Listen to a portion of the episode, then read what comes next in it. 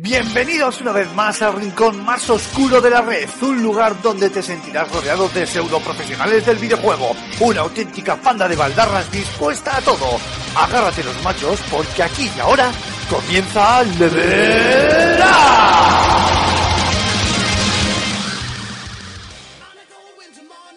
Hola, hola, muy buenas a todos. Bienvenidos a Level Up, el podcast de videojuegos de la revista FS Gamer. Eh, Estamos aquí una semana más, eh, como la tertulia de la revista, para hablar un poquito de la actualidad, de cosas que nos apetecen sobre esta industria tan loca en la que pasan tantas cosas. Soy Antonio Santo y no puede estar con nosotros Aymar Alonso, el presentador y director de este programa. Así que estoy de sustituto con, con un par de compañeros de tertulia de, de mucho nivel. Lo vamos a pasar muy bien hoy. ¿Qué tal? Buenos días, Julen Pradas. Muy buenas, eh, me ha gustado mucho tu presentación. Hola, hola, al más puro estilo los payasos míticos. Esto de cómo están ustedes, no me ha faltado. Y oye, estaba pensando yo ahora que te voy a decir lo de lo de Aymar, lo de director. Aquí hay mucho director, ¿no? Ger director, director del fan, Aymar director del Mark y yo lo de- nos tenemos que buscar algún cargo de director. Yo soy director del comentario de los oyentes. Directores, directores de mi corazón. Sí. Bésame, bandido. ¿Sabes qué pasa? Que, que al final Dale, somos dale. como esa tribu de que hay más, más jefes que indios. Que, que- que a todos nos gusta mucho el carguito. Todos tenemos una- la dirección de algún, de algún departamento. Buenos días, Mar Fernández. Corma, ¿qué tal? Muy buenas, pues muy bien, me siento liberado porque por fin he terminado los exámenes, así que aquí estoy grabando horas bastante raras, pero, Si tuviera, pero el puedo. maquinillo, si tuviera el maquinillo que tiene Aymar, te pondría el aplauso ahora mismo. Bueno, hoy, hoy estamos en la nuestra sempiterna paradoja temporal, la hemos cambiado un poquitín, porque mm, hoy estamos grabando mm, como una hora antes de que esto se emita. Viernes por la mañana nos gusta vivir peligrosamente. Nos hemos ido a Canarias a grabar. de- Esta semana, sí, esta semana la tertulia se, se graba mm, a deshoras.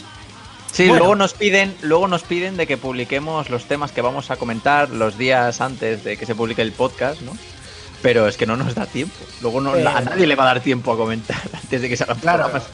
ya nos gustaría mm, este mm, saber los temas, ¿no? Saber el día de grabación. Es que claro, la gente hay que decirle que esto no lo grabamos en un horario de trabajo, salvo hoy, pero porque vosotros no, no no estáis trabajando de mañana, sino que lo grabamos en nuestro tiempo libre. Y claro, la gente en su tiempo libre, pues tiene gente de cierta edad, tiene sus familias, tiene sus responsabilidades y la vida real viene a pasarnos facturas. Esta semana, pues, está pasando. Pero bueno, ya, ya basta de hablar de nosotros. Hablemos de lo que nos trae aquí, que es de videojuegos. Esta semana eh, la tertulia tiene un par de temitas de cierta importancia que tratar. El primero, yo creo que tampoco nos vamos a detener mucho en ello porque es una noticia más de bambalinas, de, muy, muy de industria, digamos, más que de, de producto. No, es tanto de juegos como de cotilleos que a la, a la gente hasta cierto punto le pueden dar hasta igual. Que es que eh, eh, THQ Nordic ha comprado Coach Media y si me descuido me compra a mí también, a FS Gamer y la oficina en la que, en la que trabajo. Eh, nos vamos a poner un poquito en contexto a la gente porque yo creo que, que quizá anden perdidos. THQ, la original. Mucha gente dirá, pero si chapó. Sí, cerró hace unos años.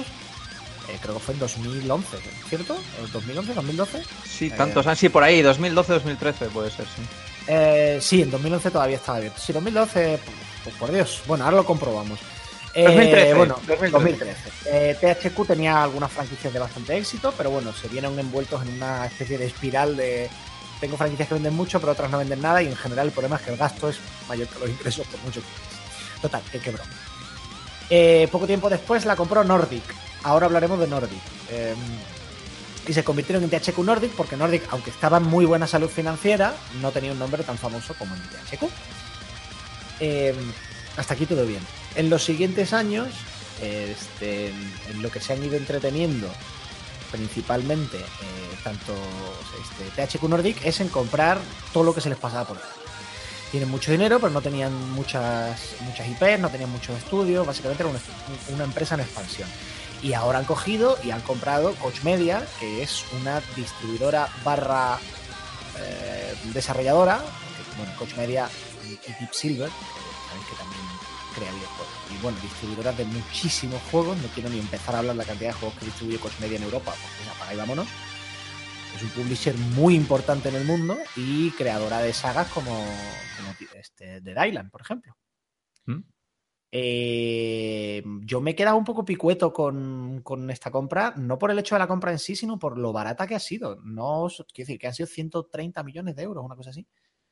Lo que, veni, lo que venimos teniendo en el bolsillo. 121 millones de euros. 121 millones de euros habrán sido 130 de dólares, vale. Sí, bueno, Julen, a ver, la cantidad impresiona, pero que estamos hablando de eh, cuánto han pagado, este, pues yo qué sé, 2K por alguna de las adquisiciones, 2K, perdón, Tech 2 por alguna de las adquisiciones recientes. Eh, por ejemplo, compraron eh, hace poco la, este, una Social Point. Social Point se compró por 250 millones. Mm, barata puede ser, pero no, o sea, no olvidemos que, viene de que lo que habéis comentado en 2012 fue por bancarrota. No, pero eso fue THQ, claro, muy bien, pero comprar Coach Media por menos de lo que se ha gastado Tech2 en Social Point, vamos a ver si ponemos las cosas en su escala. Social Point, empresa de desarrollo de juegos móviles y sociales. Serán muy buenos, serán todos los exitosos que tú quieras pero es una empresa con sus franquicias. Guay. Coach Media y Deep Silver. Uno de los publishers más importantes de Europa. Sede en Alemania, mercado más grande de Europa. Propietaria de IPs como Dead Island. ¿Por menos que Social Point? Yo creo que aquí hay algo que se nos está escapando. Sí, puede venir, puede los factores de la... Perdón, sí, sí, dale. Eh, que digamos que, no sé, a lo mejor hay factores ahí de la contratación que, que se nos escapan. Pero a mí, no, quizá, claro, yo veo que la compra es más bien por los valores de distribución que tiene Cosmedia, porque las franquicias que, que desarrolla y las licencias, pues bueno, quizá eh, Metro, ¿no? Metro, Metro Éxidos, que es el próximo, el próximo título eh, AAA, pero pero no sé, de Thailand tampoco me parece que esté ahora mismo muy, muy fuerte. Y a lo mejor los propios eh, de Cosmedia demandaban esa, esa compra. O sea, que, a lo mejor, no sé, este tipo de negociaciones suelen alargar, ¿no? alargar más, ¿no? Para, para, digamos, que la parte comprada sea comprada por la mayor cantidad de posible y a lo mejor lo han hecho en, no sé, en dos tardes, como quien dice. Mm, a ver, nadie vende duros por cuatro pesetas. ¿No será más bien que, que Coach Media tuviera una, deuda que no fuera conocida. Es como cuando dicen, no, es que pues Santander ha comprado el Banco Popular por un euro. Vamos a ver, Santander ha comprado el Banco Popular por un euro porque se hace cargo de una deuda que da miedo de ponerla, solamente de escribirla. Es que es lo único que se me ocurre, que diga, bueno, sí, esto me ha costado 150, pero porque aquí hay una deuda de 100 millones, también hay que tener en cuenta que la tengo que afrontar yo. Mientras que la compra de Social Point, pues estás comprando un estudio bollante, que no tiene ningún problema y que todos son activos. Es que es lo único que se me ocurre. Que pueda explicar el importe. Efectivamente, eso sí tienes toda la razón, eh, Mark, en que el objetivo de la compra no son las IP, sino que es la estructura de Coach Media, la estructura de publishing. La THQ tiene ya una serie de IPs muy buenas y tiene equipos de desarrollo y tiene muchísima pasta y lo que no tenía era una estructura de publicación y, distribución propia. Tenía que depender de estructuras de terceros. Entonces, a largo plazo, para ellos, evidentemente, era una buena decisión. Yo no discuto al revés y lo que me parece es que THQ Nordic lo ha hecho muy bien. Claro, sí, sí. Eh, la, duda es en qué ha pasado en Coach Media. O sea, ¿cómo, vendes tu grupo empresarial por, un dinero que, en mi opinión, así a priori, a falta de conocer más datos, parece poco para lo que es? No sé. Buscarían jubilación anticipada y han dicho, oye, mira, con esto nos apañamos y listo. Pues, pues yo que sé, capaz, ¿eh? Que a lo mejor el dueño dijera, mira, paso. Sí, puede ser, a lo mejor. Sí, sí, pues básicamente no sería raro. Hacer típico que. Sí. Sí, sí, hacer lo típico de que a lo mejor me queda nada y menos para retirarme para cambiar mi puesto, cojo y lo vendo. En el último momento. Hombre, a mí con esa cantidad me llega, ¿eh? O sea, desde ya. No, sí, sí, sí, yo también. yo no me quejo, ¿no? Estoy tan a gusto. Supongo que, la, mayor parte de, los datos irán llegando. Habrá ciertas cosas que, evidentemente no, trasciendan, al, público terrenal como somos nosotros, pero, pero me imagino que se irán desvelando algún detallito más. Sí, pero yo entiendo lo que dice Antonio de que es sospechoso, ¿no? Porque normalmente cuando viene alguna grande que quiere comprar otra grande, normalmente suele haber unos meses de, de rumores, que si tal, que si cual, que si estamos en, en negociaciones y esto ha sido prácticamente de la, de la, noche a la mañana y por una cantidad que relativamente, efectivamente, es, eh, es pequeña. Así que evidentemente yo creo que hay un, hay un motivo de por medio, véase deuda, véase, no sé, jubilación anticipada o, o, vete tú a saber. Pero bueno, es que tampoco hay muchos detalles, ¿sabes? De, del, tema. De estos detalles, de estas cosas nunca hay muchos detalles, evidentemente. Eso tiene un acuerdo de confidencialidad encima de gordos como nuestras cabezas, vamos. Pero bueno, yo hay, antes de pasar de tema, porque ya digo que este tema es que tampoco nos da mucho para más, por lo que tú dices, no hay muchos detalles. Sí que hay una, bueno, que, me parece simpático, que la gente no mm. sabe mucho el, origen de THQ Nordic, bueno, el origen de Nordic, que es eh, bastante, bastante curioso, porque fue una cosa que empezó muy originalmente con como dos colegas haciendo un chanchullo básicamente. Por lo que sé, no sé hasta qué punto esta historia es vamos, pública, quiero decir. No, no me la han contado bajo confidencialidad ni no de récord ni nada. Eso es una cosa que se cuenta. No, sé si se ha contado muchas veces.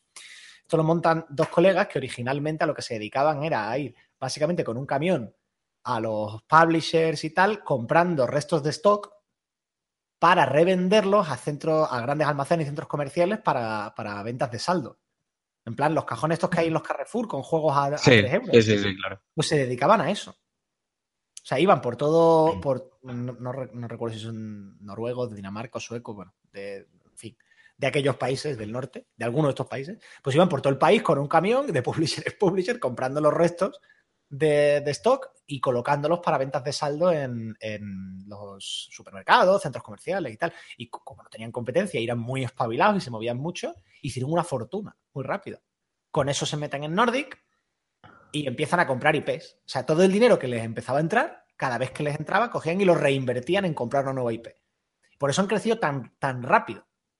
Eh, bueno, por supuesto han tenido rondas de financiación, quiero decir, no estoy diciendo que todo esto lo hayan ganado vendiendo juegos en supermercados, pero que fue el, origen primigenio de... Mm, origen y primigenio es, un pleonasmo, significa parecido. El origen, sí, estoy hoy fatal, es que no he dormido, chicos, lo siento. El origen de la empresa, pues es un grupo de colegas haciendo un chanchullo. No chanchullo legal, me refiero, pero estos trapis legales, pero súper raros, de, pero ¿cómo se te ha ocurrido este negocio? Y pues luego expandiéndose muy rápido. Y, termino ya con esto la, la del cotilleo. Uno de los fundadores originales de Nordic vive en España. Es, de allí. Pero eh, cuando hizo fortuna, pues se fue a vivir a un pueblo de Málaga y vive allí súper a gusto en una casa en la playa, como Dios. Y dice que no se sube para el norte ni, ni vamos.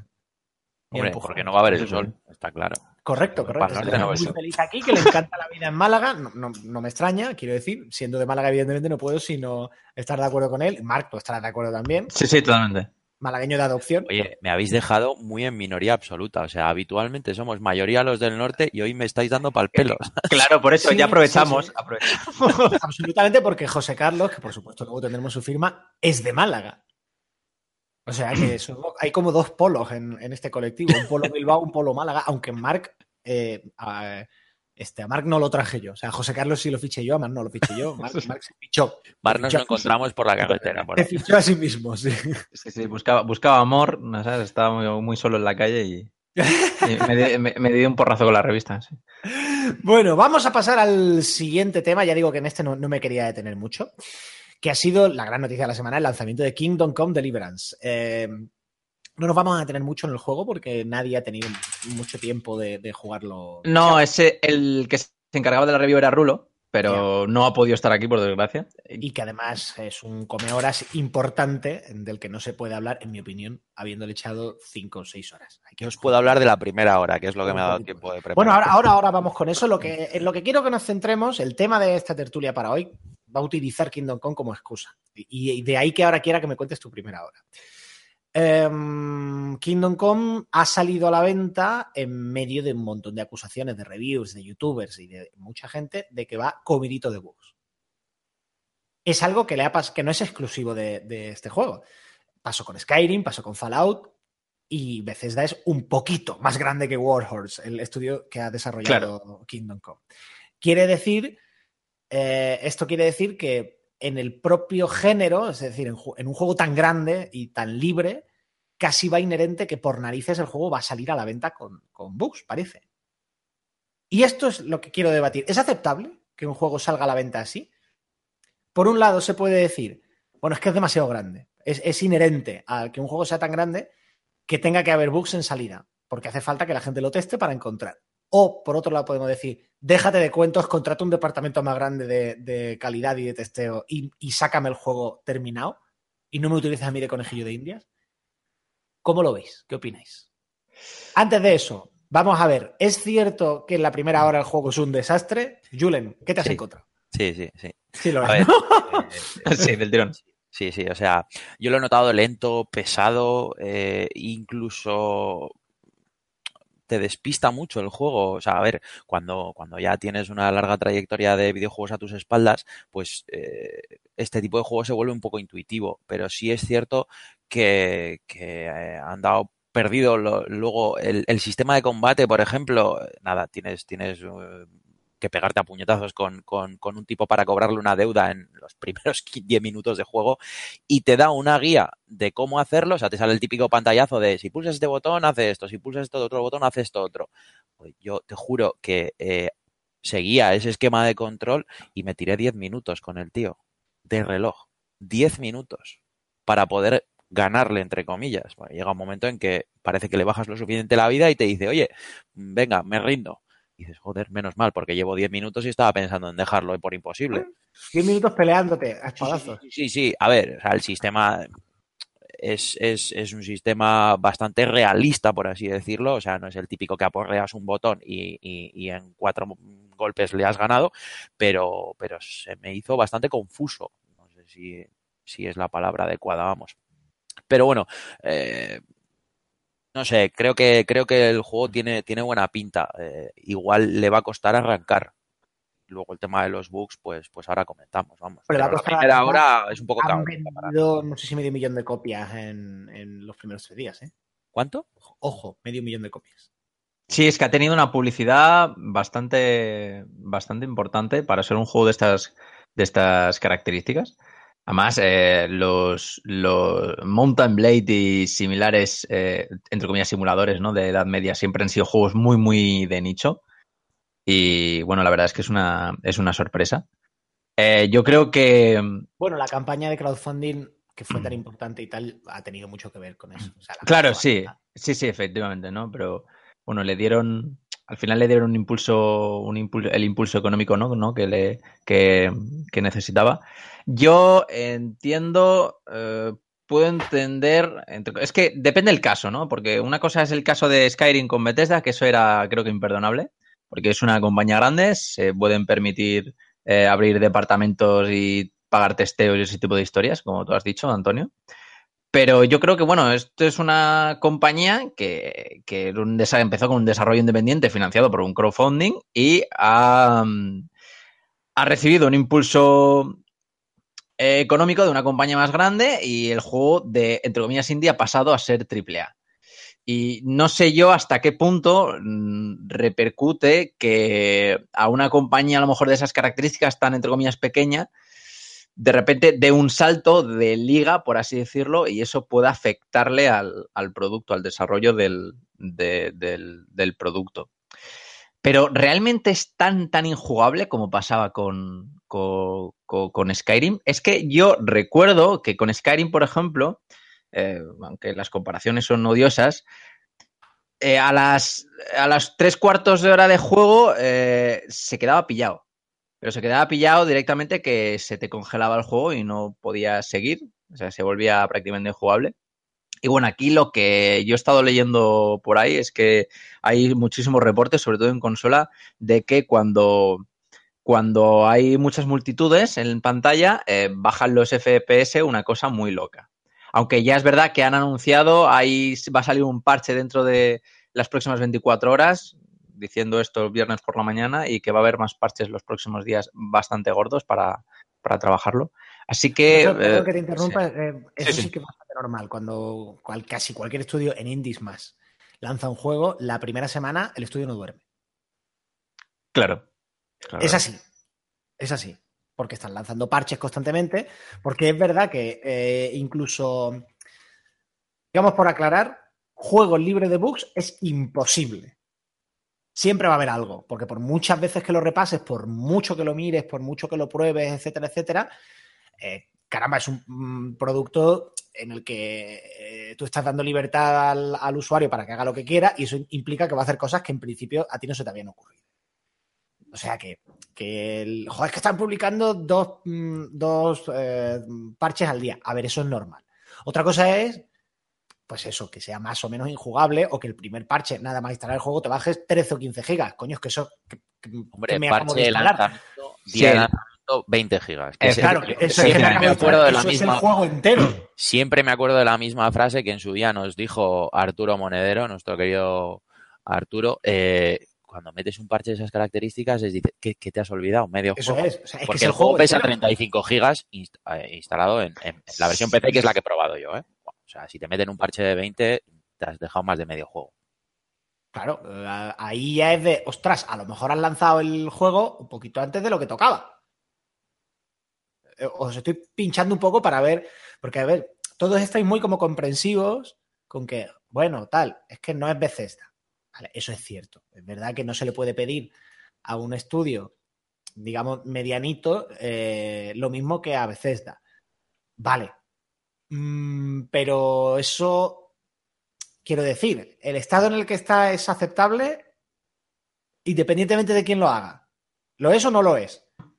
Porque vamos a ver, una cosa es, no, es que de repente caen los frames por segundo y, hombre, yo puedo entender que un estudio que no tiene tanto, tanta experiencia, tanto conocimiento, es el primer juego, no son, no son una Bethesda, pues necesiten afinar un poquito el juego con parches posteriores para que no se les caigan los frames por segundo en caso de una batalla. Vale. Ahora, bugs de es que el o sea, de es que no puedo seguir jugando no sé hasta qué punto no, no, no, es aceptable, venga de no es aceptable. No, no, no, no, evidentemente no es aceptable porque a fin de cuentas, bueno, es un producto que tú estás comprando. Aquí no vale el decir, bueno, es que tú eres libre de comprarlo, ¿no? Sino simplemente es un producto que está a la venta. Si tú pagas, pues, coño, qué mínimo que jugar. Por cierto, el parche de, dentro de 24 horas es de 12 gigas, ¿vale? O sea, otro que viene bastante, bastante cargadito. Y no, no es, no es, eh, no es justificable, porque a fin de cuentas, bueno, son 50 euros, que sin ánimo de entrar en tema de esos juegos son caros o, Sí, 50 en PC, ¿no? Eh, creo que en PC, bueno, da, igual, 50, 60. Entre 50 y 60. Eh, sí, pero yo era simplemente un poco para por analizar un poco su situación y ver dónde puede estar el origen de, de, esto. Yo creo que, como viene siendo costumbre en esta industria, eh, ese a lo mejor ese impulso económico que, recibió mm, venía con ciertas condiciones de que sacasen el juego a lo mejor antes de lo, de previsto. Eh, me quiero imaginar, porque si van sacando 20 parches, 20 gigas, 12 gigas de parche, lo que, lo que dices tú, Julen, o sea, es que a lo mejor el juego no está del todo terminado y el producto final pues lo, lo, lo demuestra. Vamos, es que no es cosa a lo mejor de un bug.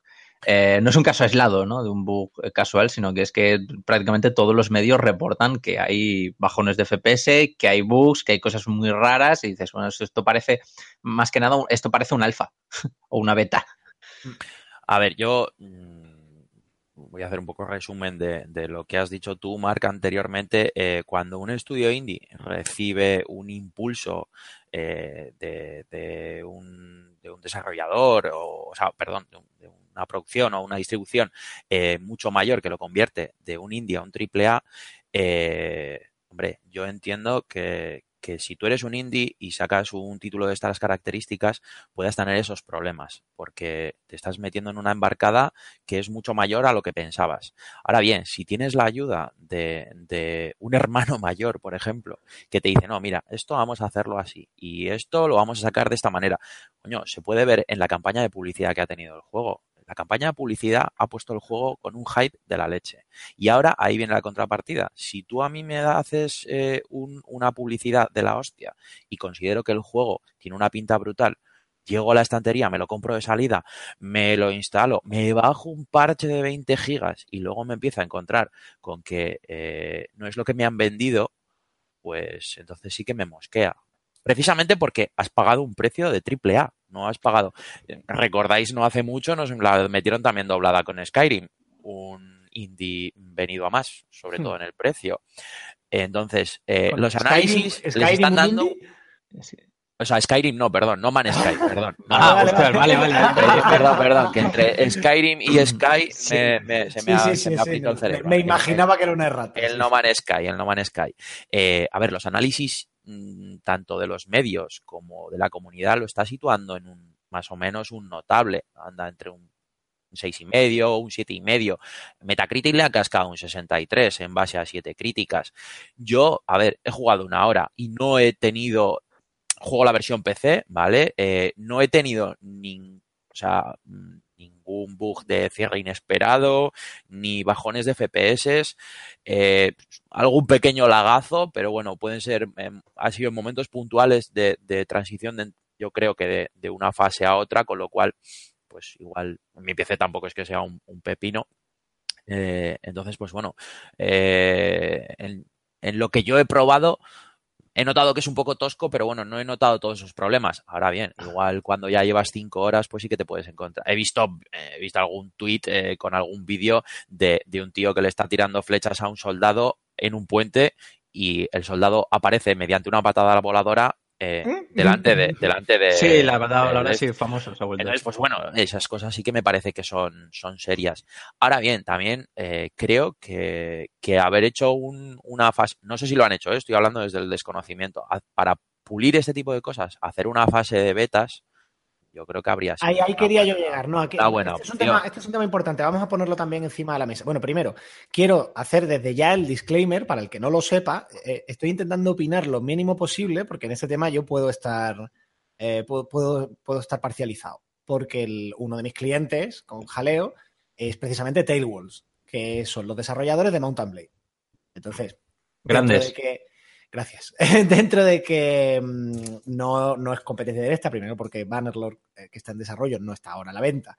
Segundo, porque yo considero que son géneros diferentes, aunque tengan una ambientación similar. Para mucha gente son juegos que están en la misma liga, o sea que yo estoy intentando opinar lo menos posible de este caso en particular. Todo lo que estoy diciendo hablo en líneas generales sobre el fenómeno general además le deseo lo mejor a Warhols y a, Kingdom Come y, así lo he dicho en redes sociales, tanto con las cuentas de Tailwolf como con las mías. O sea que de verdad que no, que nadie interprete mm, que estoy digamos que tengo ningún tipo de mal rollo con la desarrolladora. Porque... Que no son temas de agenda, que perdonéis Antonio Santos. Correcto, es que hoy me ha tocado, hoy me ha tocado estar aquí, pero vamos, yo creo, que precisamente nosotros no somos muy de,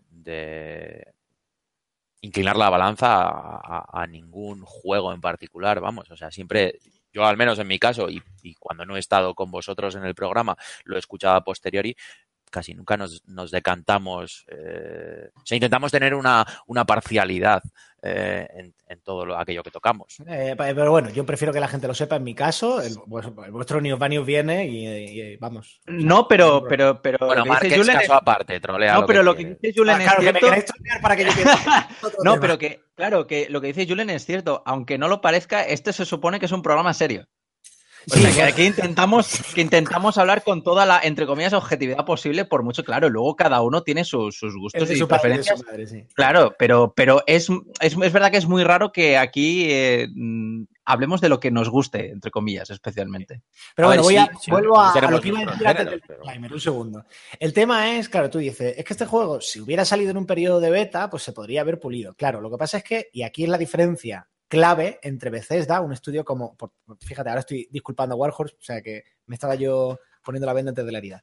La diferencia entre Bethesda y este estudio, por lo que se puede dar más caña a Bethesda que a esta gente, es porque eh, sacar el juego en, beta, recoger el feedback y ponerse a currar es posponer el juego seis meses, siete meses o igual un año, y no sabemos si económicamente el estudio se lo podía permitir. Claro, claro. Igual le llegaba el músculo para, para, llegar hasta aquí y dice, o saco el juego a la venta ahora o me arruino. O muero. Claro, y si llevas tanto tiempo con el Kickstarter y al final resulta que viene Deep Silver y te pega el empujoncito económico, más que hermano mayor, como ha dicho Julen, yo creo que lo que tienes es unos jefes. Claro. unos jefes que, tienen un interés económico, efectivamente. No lo hacen porque porque por altruismo puro, ¿sabes? Que esto es son empresas. Y otra cosa más, y otra cosa más. recordemos lo que acabamos de hablar de Deep Silver y Coach Media. Efectivamente. Que en Warhol, que también le han podido decir, el juego lo sacáis en esa fecha, esté como esté, porque estamos en mitad de una compra y haced el favor de no tocarme las narices. o sea, que, quiere decir que, esa no, no, no por pasta, lo que, no quiero cabos sueltos.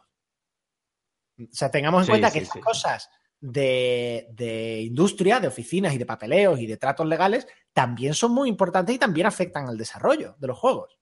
Pero bueno, en cualquier caso, pues yo digo que el, el hecho en sí puede ser igual de irritante o igual de, mm, digamos, denunciable, entre comillas, lo haga Bethesda o lo haga Warhorse o lo haga mi abuela, la del pueblo, que no tengo, pero es más explicable en el caso de un estudio más pequeño que tiene menos margen de maniobra que en el caso de Bethesda, que es, chicos, tenéis unos cojonazos como melones. O sea, que no, no sacáis el juego en beta porque no queréis que haya spoiler, porque no queréis que tal o que pascual. Eh, mientras o porque no queréis que se vea lo que habéis hecho. No queréis que se vea antes de tiempo, no queréis que se filtre, que se piratee o lo que sea, me da igual. Mientras que en este caso sí que es más explicable. Ahora, dicho, dicho eso, pongo otro tema encima de la mesa. Warhorse, pongamos, vamos a suponer que por la razón que sea tenían que sacar el juego ahora, entre comillas, como estuviera.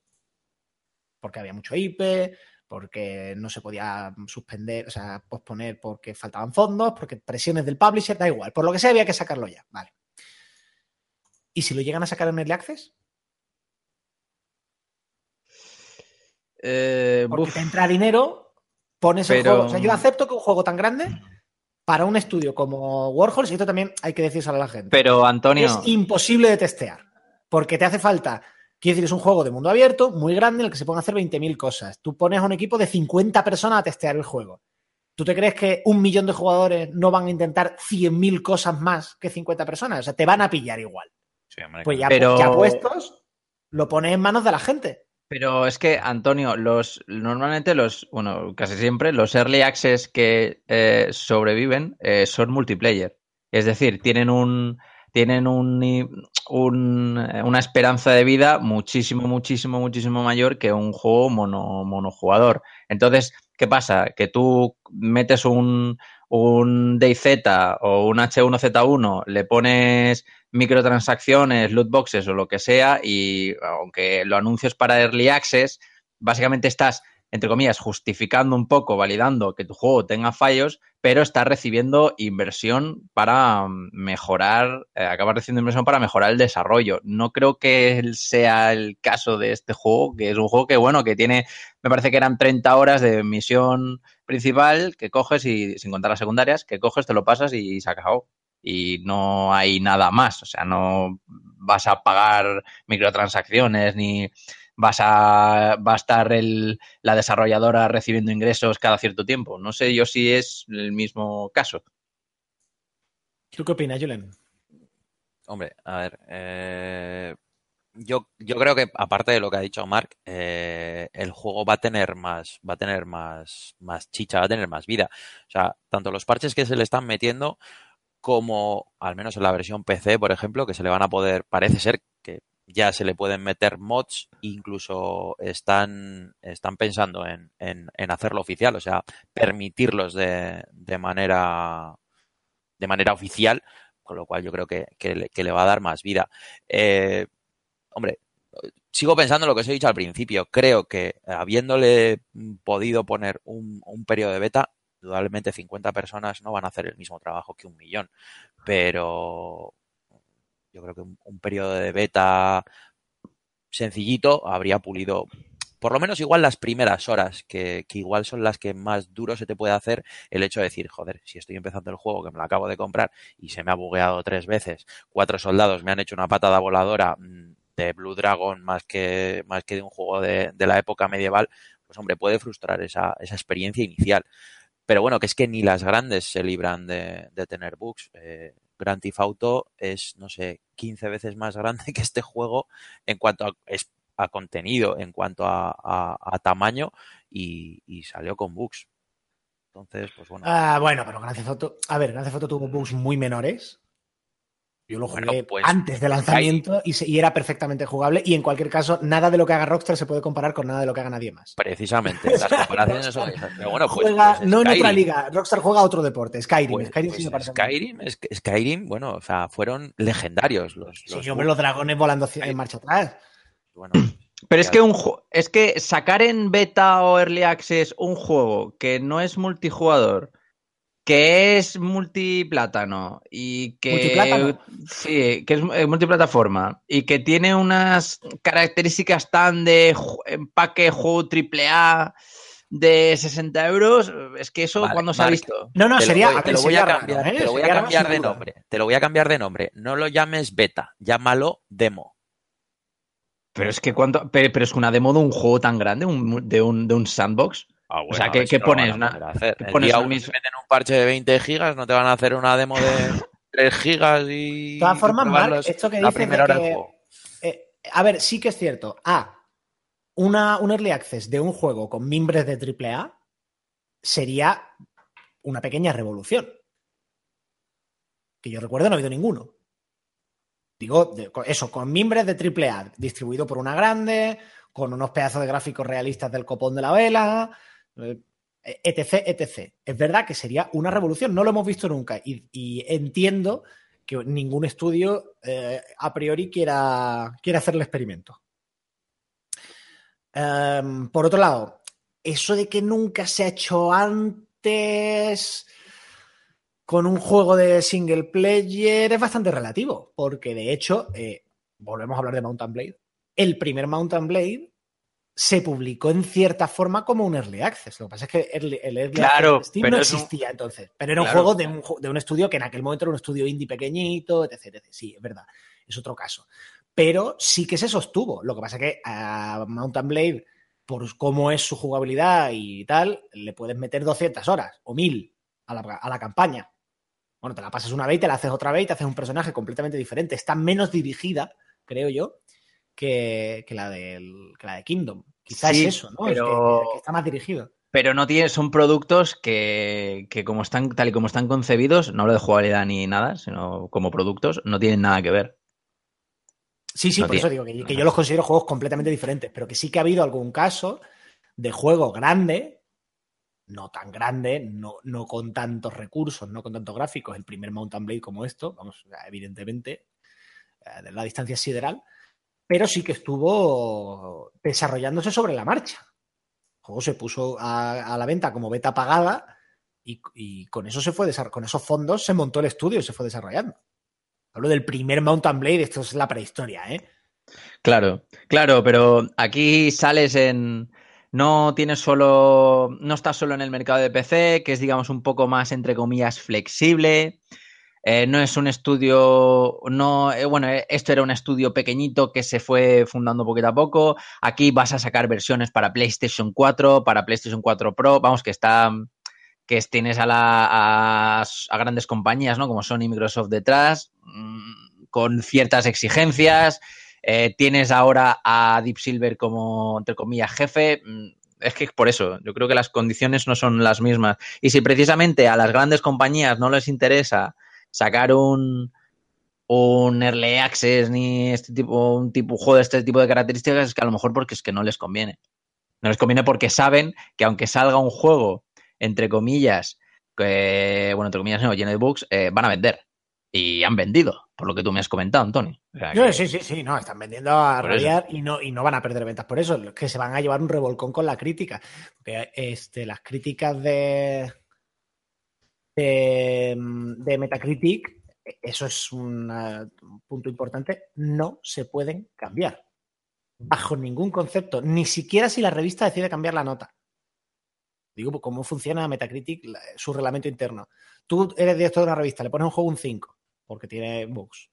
Dos semanas después los bugs se corrigen y decides subir la nota porque ahora ya no se corresponde con la realidad del juego. Y llamas a Metacritic y le dices, oigan, actualicen la nota. Y te dicen, no, se queda el 5, lo pensado mejor. O sea que el revolcón que se ha llevado ahora mismo Kingdom Come ya no tiene arreglo. O sea, desde el punto de vista del equipo de relaciones públicas y de comunicación de Kingdom Come, es una pesadilla. Yo ahora mismo no, querría estar en su piel. Si es un lanzamiento exitoso, has vendido bien, puedes llorar con un solo ojo, pero la parte de la crítica, para remontarla, les va a costar. O sea, la única suerte que pueden tener es que un montón de revistas estén o bien esperando a que el juego esté arreglado o bien pasándose el juego y para cuando lo saquen eh, estén ya los bugs más corregidos y se decidan a, digamos, a, perdonarlos o a subir la nota o lo que fuera. Pero ahora mismo tiene un 63%, que es un drama para un juego de este tamaño. Eh, en, Metacritic, en PC... En, PS4, perdón, en PC 76. En PC tiene un 76, claro. Pero yo no creo, no creo que sea... Eh, o sea, tendrá sus bugs, será mm, difícilmente perdonable los bugs que tiene, pero creo que no ha sido el caso o no está siendo el caso como por ejemplo de Mass Effect Andrómeda, que, lo castigaron, que, tan, que lo castigaron tanto. O sea, creo que no es, creo que no va a llegar a una repercusión similar, por poneros un, mm. ejemplo. Y que, y creo que si, por ejemplo, que si, que si sufren pérdidas de alguna manera, como mucho los, los lo pagarán los de Warhol. O sea, los, el resto se lavarán las manos. Y yo creo que su nombre tan manchado, entre comillas, no, no, no, va a quedar. No, manchado, a ver, eh, no es eso, porque van a vender bien, quiero decir, que, me las dieran todas así, ¿eh? O sea, que ese fuera todo el problema. Vendo bien, pero, pero tengo un poquito menos de nota de la que me correspondería si el juego estuviera más limpito. Todo ese problema. Pero, yo qué sé, pues puede, ocurre, por ejemplo, a veces, no sé en este caso el trato que tengan con su distribuidora, que hay determinados bonus este, conectados con la respuesta crítica al juego, con la nota de Metacritic. Oye, ahora que habéis hablado de. Sí, sí, sí. Ahora que habéis hablado del tema de las, de las notas, no, me había fijado en la nota que había recibido en Metacritic en, en PC. Eh, se me ocurre, ¿eh? No, y como muchas veces digo, hablo desde el, desde el desconocimiento. ¿Puede ser que, que, este juego estuviera más pensado para PC y el porta consolas? Eh, ah, no, por descontado. Sí, efectivamente, sí, sí. Es un juego de PC que se ha sacado en consolas porque ganan, porque ganan mucho dinero, pero es un juego de PC. Más que nada porque por, lo, por los comentarios que estoy leyendo, en, en PC no tiene tan, tantas caídas de, de frames, eh, el tema de sí, pero, pero las caídas de frames son por, por lo que leo, son, son más habituales en, en consolas. claro, que esta versión era más, más orientada a PC y por las posibilidades que da, ¿eh? por el tema de mods que he leído eh, y, y, por el tema del rendimiento gráfico. en la experiencia de, de, los desarrolladores, la experiencia previa es principalmente pecera. Eh, y eso se nota mucho. Y lo que parece que ha ocurrido aquí es que la versión de PC le la han terminado hasta X y luego han hecho el port echando hostias. Y es, y es al hacer el port donde habrán aparecido más problemas. Pero eso, eso es una explicación, no es una excusa. Sí, no, no, desde luego. Es, es un poco el, asunto. Vosotros entonces no este, descartáis por completo la posibilidad, bueno, descartáis la posibilidad, no os gustaría la idea de empezar a sacar juegos más grandes en Early Access. Eh, hombre, a mí me gusta. Ah, bueno, mm, no lo sé. No sé si la verdad, porque eh, el, sacar juegos en Early Access, a fin de cuentas, pagados y, de, eh, o sea, que, pagados y demás, puede convertir, a convertirse en una tendencia como lo está, como lo está siendo en otros, en otros géneros, en otros mercados, en la que últimamente parece que solo pagamos por productos incompletos. Así que depende, yo creo que depende del caso. Depende del caso. Si me lo haces bien al nivel que tú has comentado, por ejemplo, de Mountain Blade, eh, yo encantado. Para un juego de alma, además de estas características tan, tan de nicho, tan de gameplay P0, porque está claro que esto es un título desarrollado para PC. Pero, pero creo que tiene una, creo que tiene, que creo que es una hoja de doble filo. Hombre, sí. Estoy, voy a estar muy de acuerdo con la última frase que ha pronunciado Mark. Eh, evidentemente es una hoja de doble filo, eh, aunque yo sí estoy a favor de un early access. Básicamente porque, y ahí Antonio me darás la razón, eh, los que tenemos que hacer es fuera del mundo del videojuego, tenemos el tiempo muy limitado. Entonces, si a mí me, plantas un gameplay mm, del juego con una buena campaña de marketing como, como ha sido el caso de Kingdom, eh, me puede llevar a engaño y decir, hostia, esto tiene pinta de juegazo. voy a la tienda, me lo compro, pago 60 pavos, me lo pongo en la consola y me tiro dos horas en las que mm, veo bugs, eh, caídas de frames y tal, lo que hago es saco el disco de, la consola y lo uso de frisbee por la ventana. o lo vendes. Eh, coño, si hubiese tenido un early access, lo pruebo, lo veo y digo, hostia, pues, pues igual no va a ser para mí este juego. Claro, pero es que los early access son pagados. O todo lo contrario, sino que dices, bueno, sí, pero a mí la propuesta del juego me puede seducir, es una época medieval que pues me puede gustar la ambientación, muy de rollo Skyrim para los que en su día nos gustó, y en mi caso, pues viendo que en la versión PC pues, pues va a tener eh, va a tener eh, chicha con, los mods, tanto a, nivel gráfico saldrán parches que, volverán el juego una locura, como a la hora de darle eh, más, más longevidad al, título y, más tiempo de juego, pues a lo mejor dices, pues oye, pues, pues un Early Access me viene bien para, para, para decidirme a comprar, a comprar el juego. Entonces yo creo que ahí es donde quiero llegar, que, que como tú dices, es un arma de doble filo, porque puede hacer todo lo contrario, decir, uff, esto no es lo que me han vendido en, la campaña de publicidad, ni lo voy a tocar. Pues me parece una opinión perfectamente comprensible. Pero es que es un, es que tiene un problema, es que es un problema, porque, porque tú por un early access pagas el, lo que pagas por un juego completo.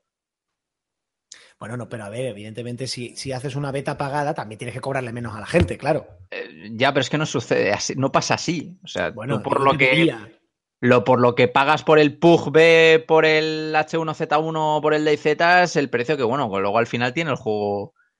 Luego resulta que tiene el juego final, 5 euros más, 5 euros menos. Pero, pero básicamente tú, tú estás pagando el precio del juego completo. ¿Sabéis? Se me acaba de ocurrir. ¿Sabéis? sé que en el, en el Steam hay un tiempo de devolución. Eh, sí, Si no has jugado, ¿cuánto tiempo es? ¿Una hora? Eh, dos horas, creo. ¿Dos horas? Me gustaría ver las estadísticas de devolución de, del juego eh, en base a esas dos primeras horas o una, es que no, no lo sé. Si es una, igual, igual no tanto, porque en una, al menos en lo que os he dicho yo, que, que yo he probado, no, no he notado no he notado tantos bugs ni caídas de frames ni nada como, como para solicitar una devolución vía, vía Steam. Pero ya me molaría ver esas estadísticas de, de, devolución del juego. Bueno, por desgracia no, no son públicas. No, ya, ya, ya, ya. por eso digo que me gustaría. Oye, vamos a. Oye, que llevamos aquí con el palique pim pam, pim pam y no hemos hecho ninguna paradita musical. ¿Eh? Vamos, vamos, a hacer una parada. Mm, pongo las canciones que me da la gana cuando tal y nunca os pregunto, ¿queréis poner algo vosotros? Eh, pon las canciones que te dé la gana. Pongo las canciones que me da la gana. Yo creo que además la gente puede, puede mm, diferenciar perfectamente qué programa, sin escucharlo, ¿eh? simplemente por la selección musical, qué programa he presentado y editado yo y cuál se ha encargado Aymar o alguno de los demás. Porque se parece mi selección musical a la de Aymar como, como yo a, no sé, a Brad Pitt o... Tú eres más guapo. vecino del quinto. Menos mal que no tenemos ningún presentador reggaetonero. Eh, no, no, no, no, no, no, no, no, Lo mío son clásicos, clásicos del rock, pero no, no, no.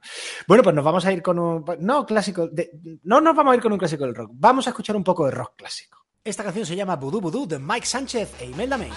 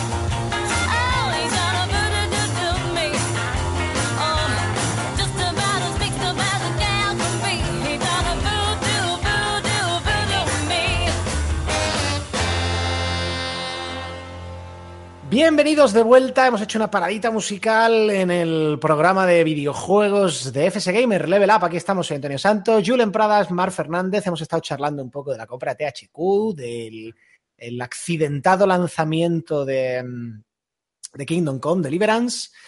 Eh, estamos ya en, el último tercio del programa, casi casi. Lo que pasa es que se me ha ido la olla y no he puesto música antes, porque bueno, somos así.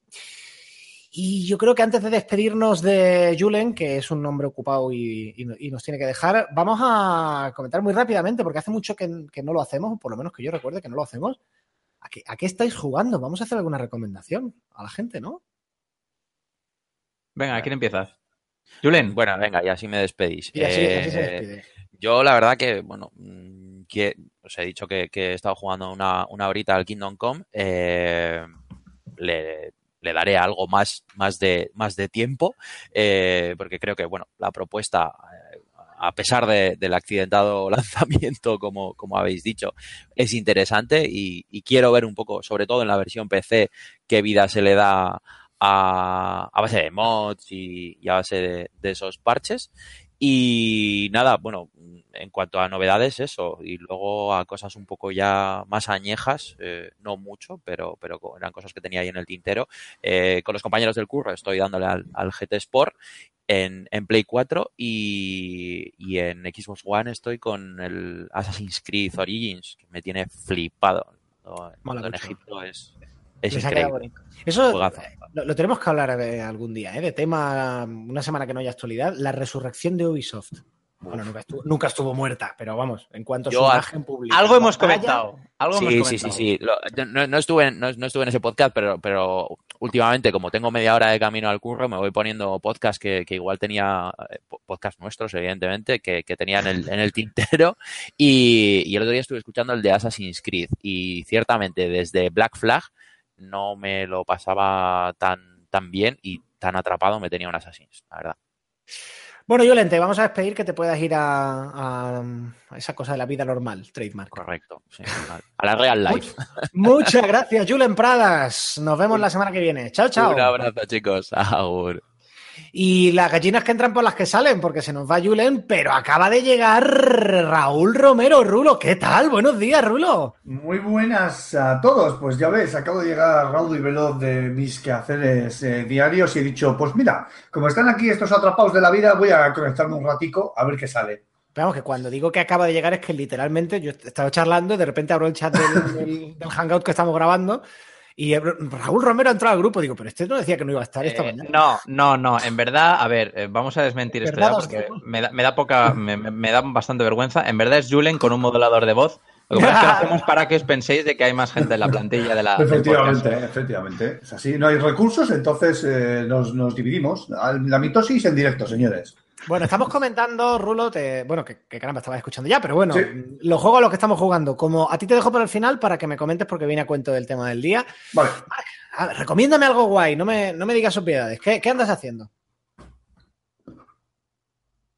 Eh, ah, yo, yo, vale, vale, vale, vale. es que no he oído mi nombre, no he oído mi nombre y estabas hablando con Rulo y yo digo, bueno, a lo mejor es que quiere que hable él. Vale, eh, pues yo, eh, como ya soy libre, aparte del Dragon Ball, evidentemente, eh, estoy jugando, a, he empezado a jugar para, por temas de review al Dynasty Warriors 9. Eh, tampoco he jugado mucho aún porque, porque no me ha dado tiempo. Y como ya no hay embargo, pues puedo soltar lo que me dé la gana.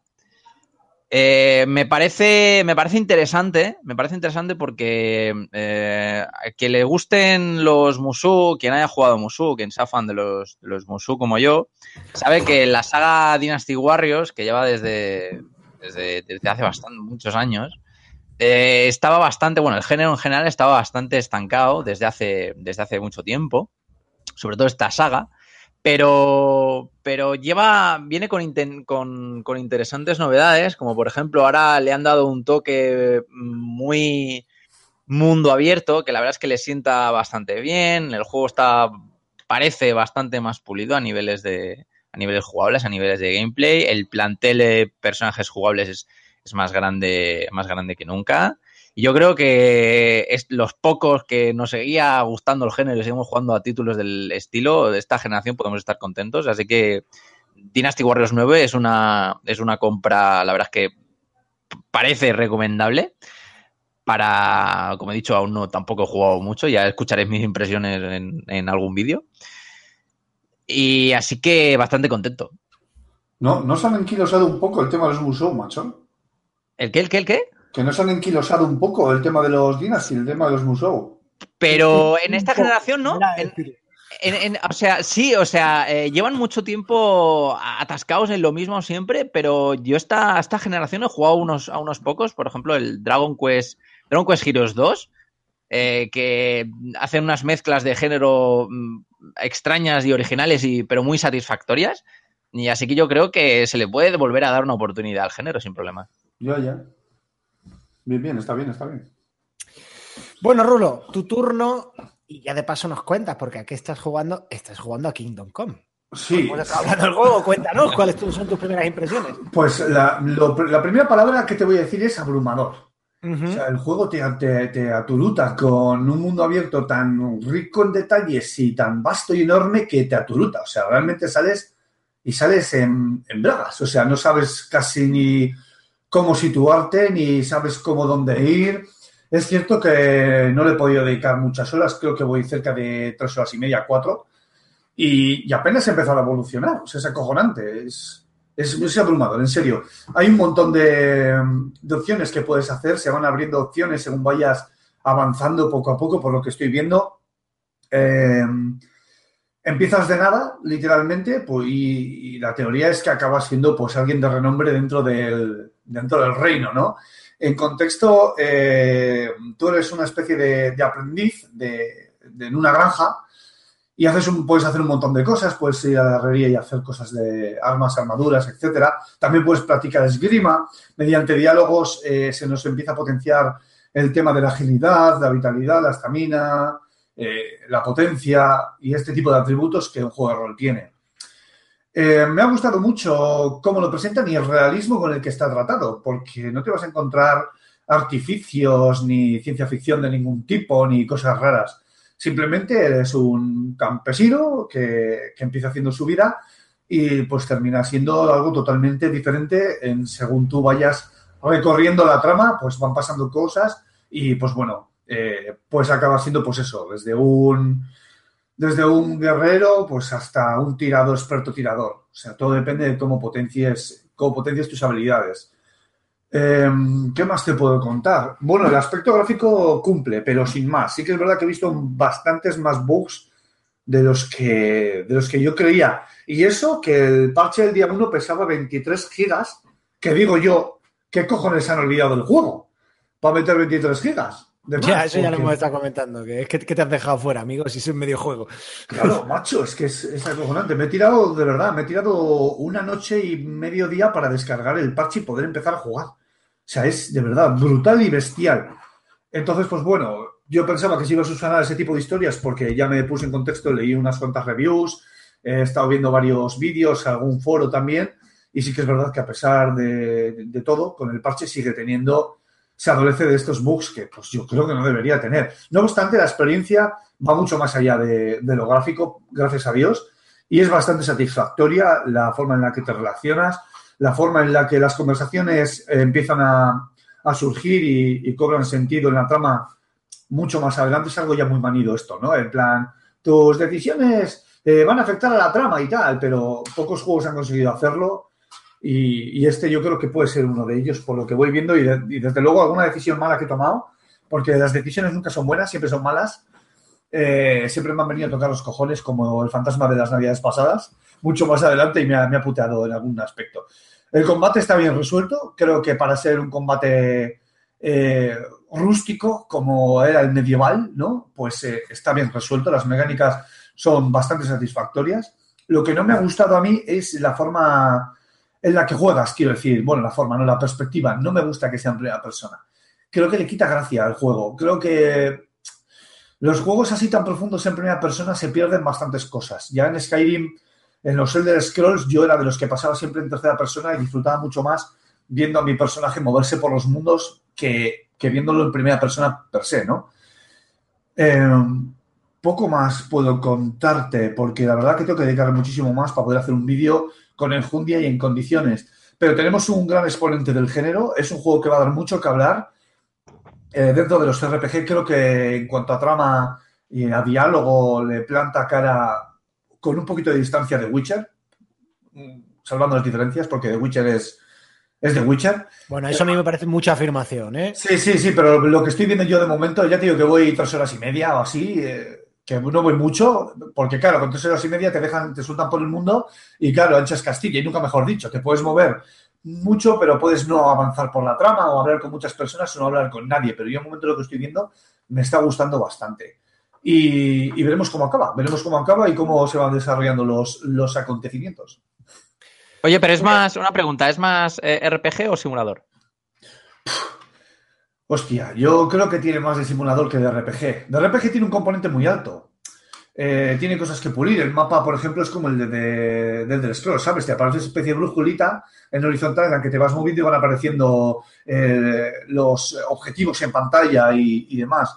Y yo creo que es bastante liosa, pero siempre lo he creído, ¿eh? Pero creo que el componente es tan, es tan simulador que, que de verdad que puede que guste mucho y al contrario, puede que tire muchísimo para atrás. A mí de momento me está gustando, pero soy de los perfiles de los que huye de los simuladores como alma que lleva el diablo y me está gustando bastante. Eh, ¿Realista a nivel puedes morir de una muela infectada como en la Edad Media de verdad? de una gripe calculada, ¿no? bueno, yo creo que vamos a aparcar este tema. Nos metemos en la recta final del programa. Marc, eh, ¿qué te parece si abrimos la puertecita del rincón del oyente, donde los tenemos ahí idos a pan y agua, de vez en cuando le echamos un poquito de carne para que se peleen por ella, en fin. Pues venga, adelante que vamos muy cargados. Léeme, léeme, léeme cositas. Luego ponemos los comentarios del, Primero, vamos a recordar las vías de contacto. Eh, Rulo, ¿te la sabes tú?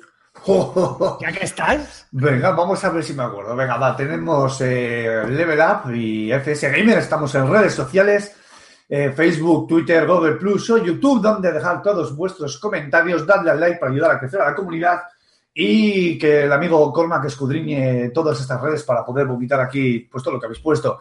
También tenemos eh, Telegram, que es FSGamer de bolsillo, telegram.me barra FSGamer, las noticias al minuto.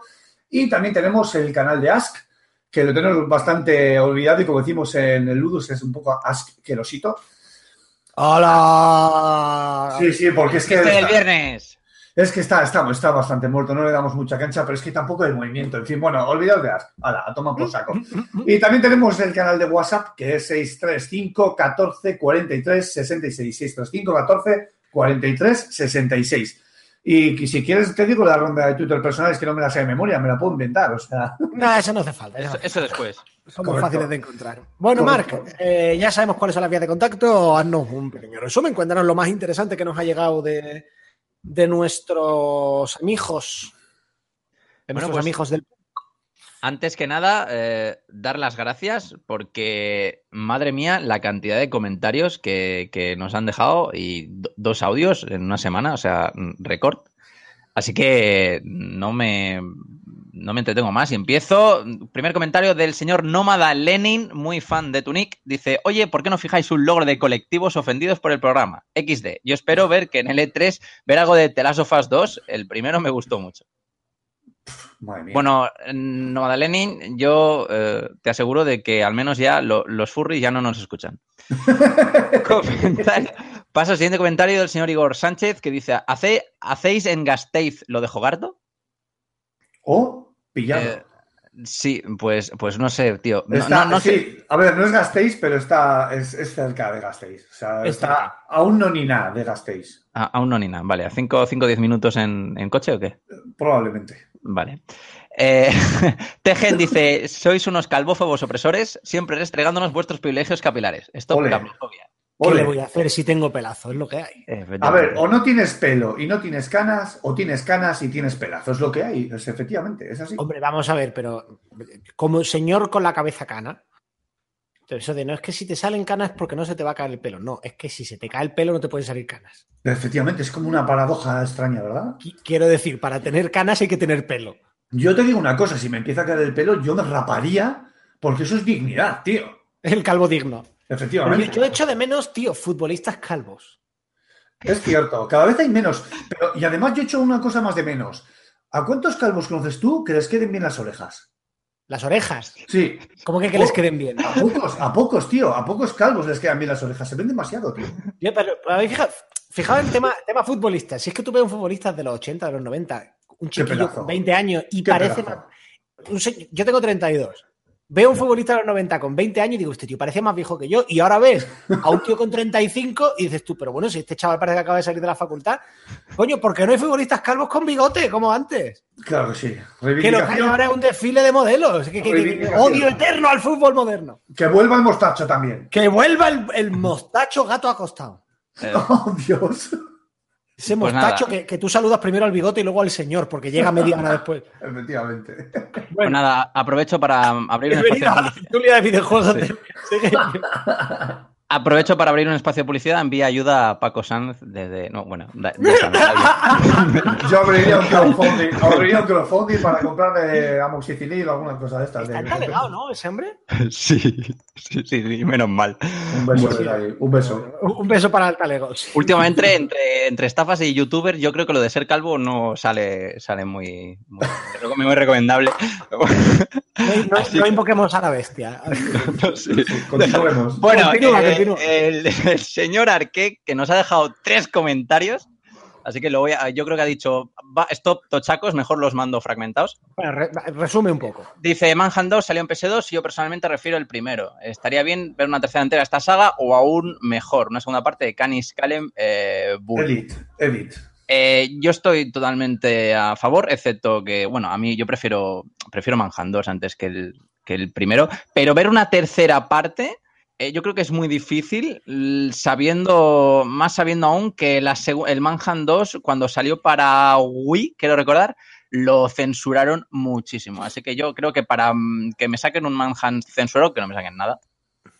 Sí, eh, vale. Y siguiente comentario dice que sus cinco westerns que recomienda son, eh, previa a Red Dead Redemption 2, son eh, Hasta que llegó su hora, La diligencia, El tren de las 3 y 10, Sol ante el peligro y Centauros del desierto.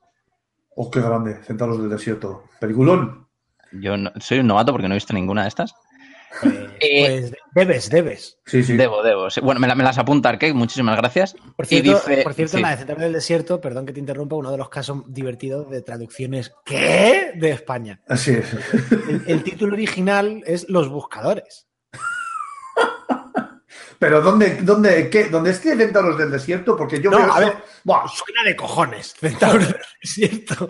Digo, ¿qué es esto? Macho, no sé. Pero, que se había fumado ese traductor. Bueno, hay tanto. Sí, eso podría, podríamos dedicar un programa entero al, qué cojones pasa con los traductores de títulos en España, macho.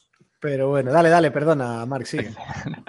Ya estamos con la tertulia freestyle, o sea, esto ya da todo igual. Esto ya, da, todo igual. Eh, luego el tercer comentario de Arque que dice: El único motivo por el cual la Switch anima y apetece más jugar a los indies es por su concepto de portátil. Y es el secreto de que este tipo de juegos peguen también. Como si salen para móviles, ahora sí apetece jugarlos de igual manera en el dock, no tiene sentido alguno, porque ahí es jugarlo igual con una consola de sobremesa o PC.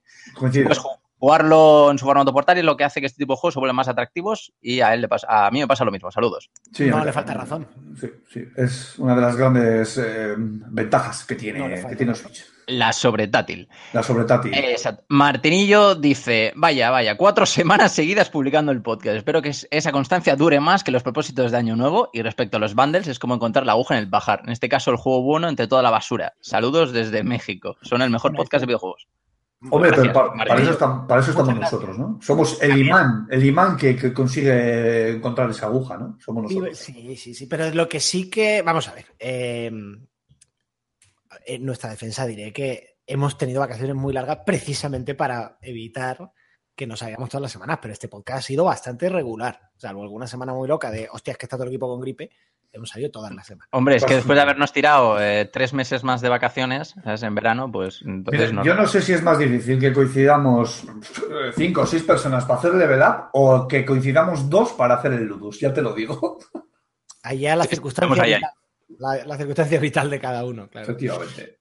Eh, más cositas, Mark. Sí, eh, señor Anónimo dice: Saludos al mejor podcast sobre videojuegos. Ese fue el también que escribió el Lazarillo de Tormes, ¿no? Sí, ese, me está más quemado ya, Antonio. Bueno, sigue. En conjunto con el Ludos en YouTube, aunque en ocasiones no escucho sus programas al momento, en cuanto puedo me pongo al día. No estoy seguro de escribir en comentarios de programas pasados. Eh, deberíamos, pero a veces se me, se me pasan. Así que respecto a lo. Dice, así en que comentarios pasados, desde la semana pasada, sí, ya semanas previas es más complicado. Los leemos, pero es que ya remontarnos a la prehistoria. Pero bueno, sigue, perdón. Dice, así que respecto a lo comentado en el 4 Cross 3, tienen razón. Hardcore Gamer era antaño el que tenía que ahorrar dos meses para comprar memoria extendida de 640 kilobytes mega porque el juego no le corría. Hoy en día es el que recibe gratis un juego en la compra de su tarjeta de vídeo. Pero no lo puedo negar porque no tiene Windows 10. Gracias por sus excelentes programas. Postdata KW71. Eh, lo del hardcore, pues un señor de mi generación y con un corazón puesto donde tiene que estar. en el lado correcto del pecho y lo de KW71. ¿What? Eh, ¿Qué, es? ¿Qué es eso? Porque yo no sé lo que es. Eh, quizá a lo mejor yo lo atribuí a mi lo, atribuí a mi yogurismo, pero será su, será su firma. Sí, eso digo yo, será su, nombre de asalto. No, eso tiene que ser algo muy de hardcore, pero como yo no soy hardcore, yo soy un millennial, pues entonces no lo entiendo. Pues entonces aquí no, hay ningún hardcore ahora mismo. Me, falta, me falta contexto. Sí, sí. eso, eso, eso lo sabrá Aymar a lo mejor. Y ya está. Este han sido todos los comentarios. Pero tenemos audios, ¿no? Sí, tenemos dos audios. Oh. ¿Vale? Que. Que los vamos a pinchar por vía interna y luego los pongo en postproducción para que suenen bien. Sí, efectivamente. Eh, que os lo he mandado por WhatsApp. os lo digo ya. Básicamente. El primero es del señor Ayarhuasca, así que vamos a ello. Saludos, Baldarras. Soy Ayarhuasca. Pues la verdad es que estoy, estoy contento, muy contento y mucho contento. De verdad que muchas gracias por, por el premio. Me parece genial poder interactuar con el programa, la verdad. Es algo así como, pues no sé, ¿no? a ver, para explicarlo bien, pues algo así como son los oyentes los que eligen a Level Up y es Level Up el que quiere que sean los oyentes en Level Up. Creo que lo he dejado bastante claro, ¿no? En fin, la verdad es que respecto al premio, ya os digo, estoy súper contento. Oye, y si queréis, eh, lo cambio tranquilamente, pues no sé, por un cosplay de Mark vestido de Tracer, o por qué no, una foto de Aymar vestido de vaquero. ¿eh? Ya lo dejo a vuestra elección, ¿eh?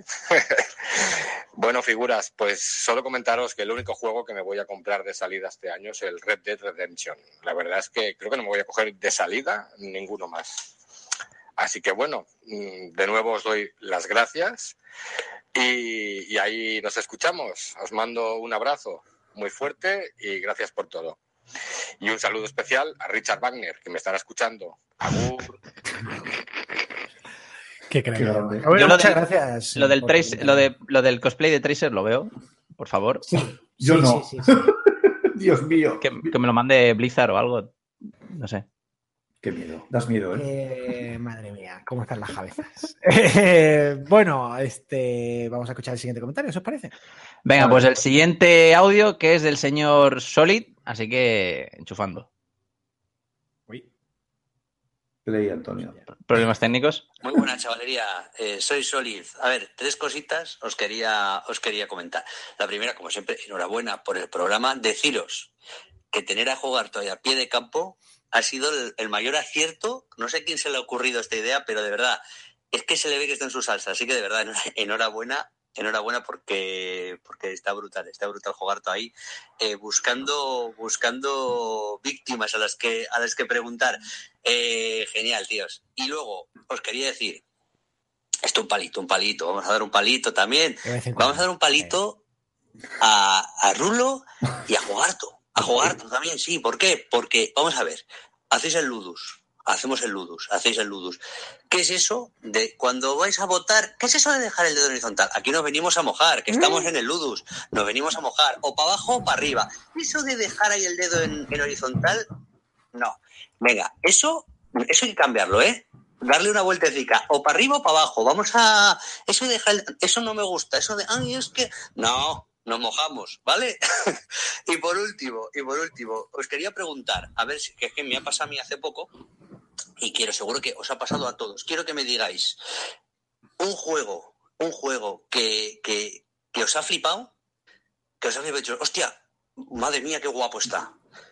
Pero no os lo, no os lo compráis porque no os da la vida, porque ahora mismo me pilla jugando a esto, estoy jugando a esto otro que es multi, estoy jugando a este de la Play 4, estoy jugando a este del Xbox y a este del PC, y luego eh, tengo también el MMO este que lo tengo a medias, y y decir, mira, no me lo compro porque si me lo compro no lo voy a jugar y eso me jode, me jode, o sea, pero que os joda, o sea, que os haya, que os haya jodido de verdad, o sea, que como me ha pasado a mí con el Kingdom Come Deliverance, que no me lo he comprado porque sé que no lo voy a poder jugar igual hasta dentro de seis o siete o ocho meses, o sea, es que no puedo y, y es un juegazo y no puedo jugarlo, es que no, no, no, no veo el hueco.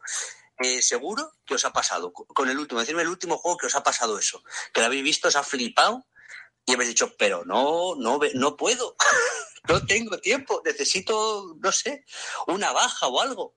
Vendamos todo Bueno, pues eso, chicos, eh, por aquí. Un abrazaco, de verdad, os sigo escuchando. Eh, genial, como siempre. Y, nos vemos. Hasta la próxima. Agur. Bueno, muchas gracias por el comentario.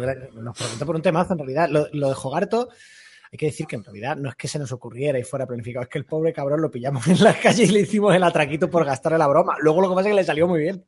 Efectivamente. quedó fenomenal, pero, fue un poco por chotearnos de él más que como una cosa de, de estrategia editorial, digamos. Por cierto, vaya zasca, ¿eh? Os ha metido. Eh, vaya elección política. Eso de, de, de, la, de la equidistancia, de no sé qué. Nosotros es que somos.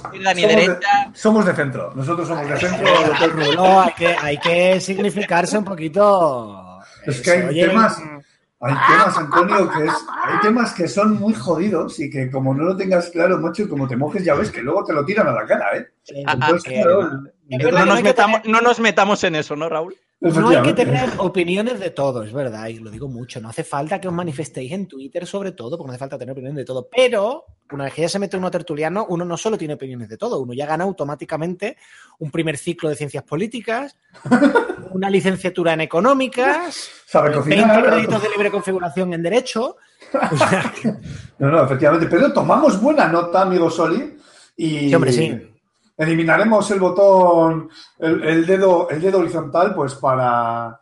Vete a saber, ya se me ocurrirá algo. Tú estás atento, algo se me ocurrirá. Y de juegos eh, que digamos ahí hay un temazo, ahí tenemos, ahí tenemos chicha. porque, bueno, a ver, en mi, en mi, caso, por ejemplo, bueno, yo no me los compro normalmente no me los compro porque me los mandan, pero juegos de, de, No, hombre, ¿qué privilegios? Pues es que es mi trabajo, es decir. Y este, lo que sí me pasa es juegos que digo, este no lo voy a hacer yo porque no, no, me va a dar tiempo. Lo voy a tener que sacar dentro de cuatro meses, a lo mejor un juego muy importante y que me encantaría poder tener tiempo para jugar. El más destacado de los últimos años, el Zelda de Switch. ¿No has jugado a Zelda? No, no he jugado unas cuantas horas porque, porque tenía que echarle un vistazo, pero no, no me lo he podido hacer entero. Y es un juego que me, que me habría gustado mucho poder jugármelo entero. Hostias, es una pregunta complicada, ¿eh? Yo realmente, que así a, a pluma no, no me viene ninguno a la cabeza, pero sí que es verdad que algún juego multijugador online que he querido poder hincar el diente, pues lo he tenido que dejar porque evidentemente eso, un, MMO es, droga. Es entrar y no sabe, uno sabe cuándo entra, pero no sabe cuándo sale. Entonces, algún MMO ya, ya me he dejado por ahí, ¿eh?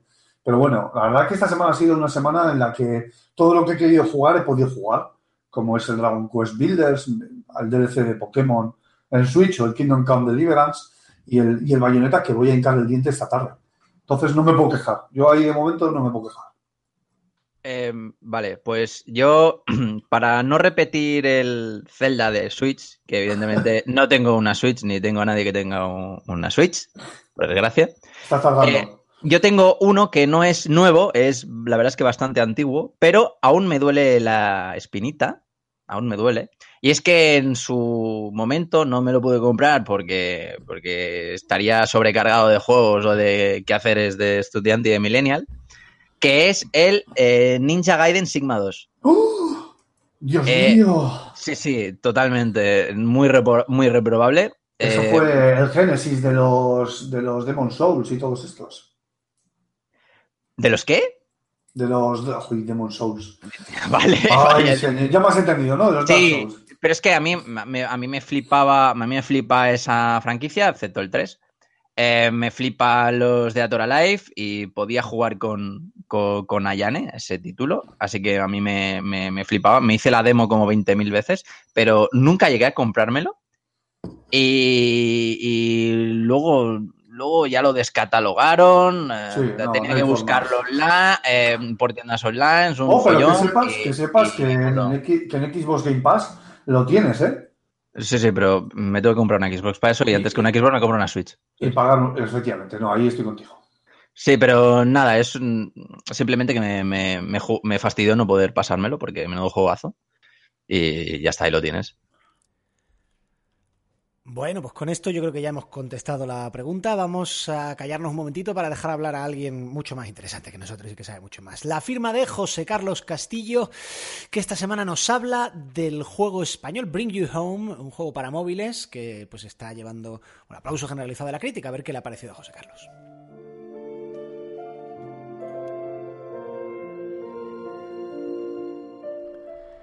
Alike se ha convertido en uno de los estudios más venerados del panorama nacional. Sus responsables conformaron el equipo de diseño de Tiny Thief, aventura de puzzles que conquistó a la propia Robio y a millones de usuarios. Lástima que la firma de los pájaros cabreados no atraviese su mejor momento, lo que precipitó el cierre de Five Ants y la búsqueda de nuevos proyectos por parte de sus integrantes. En el caso de los hermanos Terris, no hubo mal que por bien no venga ya que su ópera prima, Love You to Bits, conquistó infinidad de galardones y nominaciones. También demostró el éxito de los mobile games a precio completo, fruto de una premisa llamativa, un apartado visual encantador y un diseño de juego adictivo. Así las cosas, el anuncio de Bring You Home despertó expectativas que se han cumplido con creces. La aplicación nos mete en la piel de Polo, un alienígena al que arrebatan su mascota sin mediar palabra no tardará en perseguir a los captores, atravesando cuatro centenares de universos, portales interdimensionales mediante. Esto último posibilita una tremenda variedad de situaciones, a cada cual más alocada y bajo unos diseños tan simpáticos como coloridos. Alike consigue así dos cosas, que Bring You Home entre por los ojos y que se identifique al momento como una de sus producciones. Envoltorio a un lado, el juego nos ha conquistado por la originalidad de sus mecánicas. Un vistazo a las tiendas de aplicaciones evidencia la reiteración de fórmulas, por lo que agradecemos topar con algo tan fresco. Cierto que Bring You Home incurre en el ensayo y error característico de la aventura gráfica clásica, cuando ejecutábamos combinaciones imposibles de ítems para resolver acertijos. Aquí, el proceso se simplifica de forma que cualquier miembro de la familia se anime a probar suerte. Polo debe alcanzar el portal de salida en cada fase, reordenando los fragmentos verticales en que se divide la pantalla. Podemos desplazarlos a izquierda o derecha o variar su composición deslizando el dedo de arriba abajo. La gracia del asunto consiste en ir probando combinaciones, muchas veces para ver cómo afectan al desdichado protagonista. Encontrar la respuesta a la primera resulta improbable, a la par que decepcionante, por las muchas estampas surrealistas que nos habremos perdido. Razón de más para revisitar la pantalla de selección de puzzles. El equipo catalán consigue lo que creíamos imposible, que la repetición divierta en lugar de frustrar, convirtiéndose en el verdadero motor del gameplay. No importa tanto el avance como las carcajadas que os sorprenderán a menudo en forma de guiños y mediante estilos visuales inesperados, del pixel art al impresionismo. La cosa se complica en la recta final de la aventura, con algunos rompecabezas que hacen honor a su nombre, aunque siempre obedeciendo a la lógica. Lo prueba el hecho de que, una vez hallada la respuesta, no queda otra que rendirse a la evidencia. Nuestra estrechez de miras nos separaba de lo plausible plataformas rotatorias, juegos de colores y enigmas geométricos más tarde, el título se reserva una emotiva vuelta de tuerca a modo de conclusión. Agradable sabor de boca que justifica cada céntimo invertido, por mucho que algunos rehuyan de todo lo premium. Tres euros nos parece un precio más que justo por estas tres horas de juego, ampliables si queremos hacernos con la quincena de fotografías desperdigadas por los niveles. Las animaciones lucen especialmente bien en el Apple TV, donde mejor se aprecia la banda sonora de Bring You Home. Esta corre a cargo de Juan Andrés González, asiduo del cine de animación, quien insufla melancolía y presura según el contexto. Bring You Home es uno de los juegos más originales de los últimos años, también una de las producciones nacionales más esmeradas, pese a enmarcarse en un segmento tan ninguneado como el del mobile gaming. Más allá de la carga emotiva y unos gráficos preciosistas, destaca cómo la reiteración se convierte en leitmotiv del gameplay, en la razón por la que no conseguimos despegarnos del teléfono. Podemos decir que sí, Bring You Home nos ganó a la primera sonrisa. Yo creo que ya con esto podemos irnos. Ah, sí, eh, nada, decir que otra vez. maquinillo también con el sonido este de disco rayado Para corregir, sí, no, decir que muchísimas gracias eh, a todos por los comentarios, vaya semanita. Eh, decir que nos, eh, bueno, también nos ha, nos ha recibido, nos han mandado también otro comentario, pero es una machistada, eh, no lo vamos a leer. Eh, por favor, no nos mandéis machistadas, no, no, queremos, no queremos, no, queremos. Y decir que nada, que sigáis petándonos la caja de iBox y el WhatsApp de, los, de los oyentes con más comentarios de audio y con más eh, comentarios bueno, de texto, que es el 635 14 43 66. Lo repito, 635 14 43 66. Así que nada, a tope. Muy bien. Ah, nos vamos a ir despidiendo por aquí. Ahora pondremos una cancioncita y ya dejamos para la recta final del programa José Carlos con su firma. Muchas gracias por estar una semana más con nosotros, muchas gracias a los oyentes, muchas gracias también al equipo fantástico de tertulianos que están aquí dándome la dándome palique para echar la mañana de un viernes muy agustico. Mar Fernández, Cormac, muchas gracias. Pues nada, yo me vuelvo a jugar al Dynasty Warriors 9. Venga, vosotros, este- vosotros este iros, a cuidaros de vuestras familias, esas cosas, de gente mayor. Eh, de señor mayor, sí. Muchas gracias, Rulo, que ha venido aterrizado en plan paracaidista. Nos has acribillado con tu sabiduría sobre Kingdom Come y, ahora te marcha. Pues fíjate que según termine aquí voy a seguir dándole al Kingdom Come porque, madre de Dios, es que ¿sabes qué pasa? Que me veo en la tesitura de tener que hacer una video review de, de X tiempo porque si no se hace hiper tedioso y resumir un Kingdom Come es muy jodido, es un arte del copón. Entonces, ahí tengo esa dicotomía. Pues ya estamos deseando ver cómo lo resuelves. Y yo soy Antonio Santo, ha sido un placer estar aquí esta semana una vez más. Bueno, Julen Pradas también, por supuesto, que ya se ha marchado, ya le despedimos antes. Muchas gracias por estar aquí. Y nos quedamos escuchando a Caro Emerald, Liquid Lunch. Esto ha sido Level Up. Muchas gracias por estar ahí. Pasad buen fin de semana y nos vemos el viernes que viene. ¡Hasta la próxima!